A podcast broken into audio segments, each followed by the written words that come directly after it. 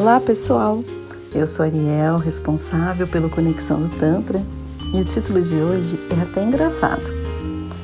Já sofri, hoje sofri. É um trocadilho que nos traz também um pouco desse humor que é tão necessário para a nossa vida. Viver a vida com alegria, com gratidão, faz com que o nosso corpo seja mais saudável e traz também essa reflexão. Já sofri, hoje sofri. O quanto a liberdade ela tem a ver com o sofrimento. E até pego para pensar em algumas palestras da Monja Coen, onde ela fala que o sofrimento é opcional. E a gente pode até discordar. Porém, o nosso crescimento, ele só acontece após esse sofrimento. A nossa libertação acontece após a gente deixar para lá, a gente sofrer o que precisar e depois se libertar. Essa libertação que tanto o Tantra traz de você estar mais alinhado com a sua essência, com a sua energia, com a sua vitalidade, com a natureza. E você ao mesmo tempo desapegar de processos, de pessoas, de coisas que de repente não estão te agregando. E saber encerrar ciclos, que eu tenho falado muito por aqui e que acho extremamente importante e válido para a gente conseguir conceber essa nossa conversa no Tantra, de trabalhar esses encerramentos, esses sofrimentos, se libertar porque tudo pode ser amor, tudo pode ser acolhimento, tudo depende da forma como a gente enxerga. E você percebe que quanto mais você está sofrendo, mais preso, mais presa a esta situação você está. E ao mesmo tempo, quanto mais você se distancia dessa dor, quanto mais você acolhe tudo o que aconteceu, mais livre você é. Eu percebo isso em vários atendimentos que nós temos, em que as pessoas ainda ficam muito apegadas a algo que já não existe mais. E esse sofrimento faz com que elas não consigam enxergar as mudanças, não consigam enxergar outros caminhos.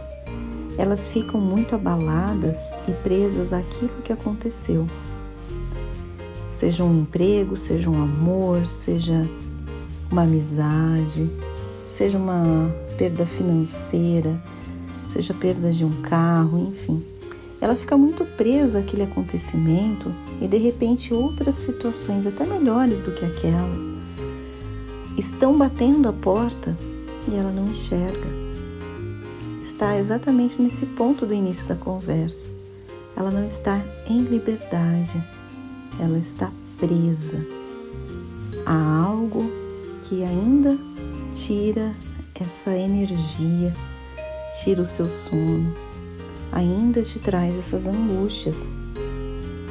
Então perceba que quanto mais você trabalha esse sofrimento, que como a monja Coen fala, é opcional, mais perto você está da sua cura da sua cura energética, da sua cura interior.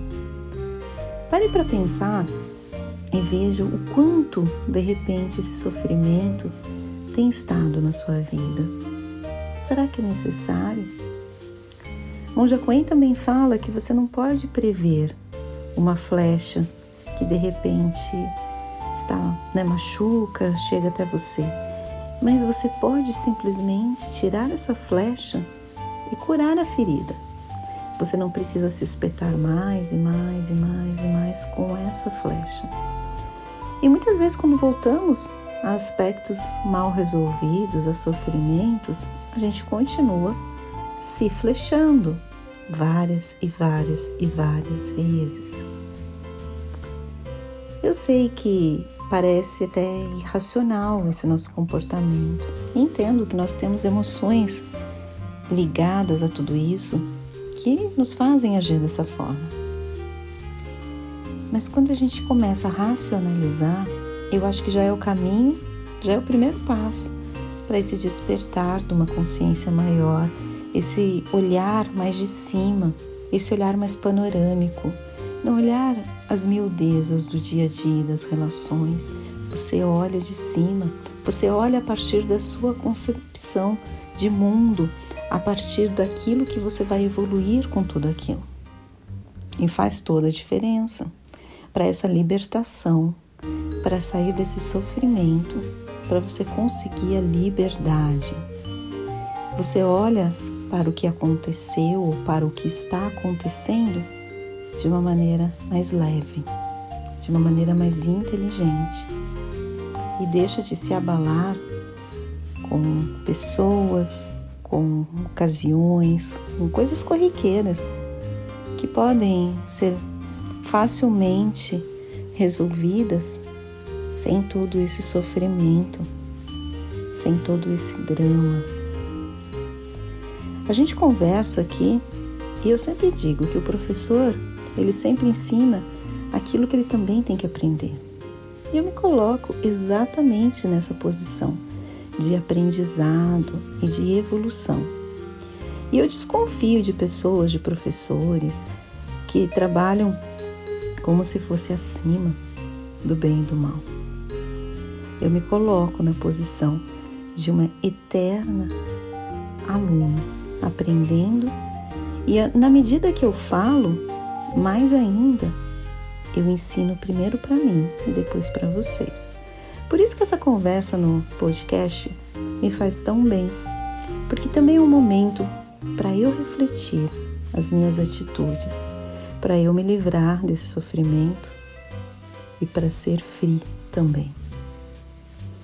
Eu queria ler para vocês um trechinho de Simone de Beauvoir que traz um pouco esse olhar sobre essas transformações da nossa vida e que também nos ajudam a ter um entendimento melhor sobre nós mesmos.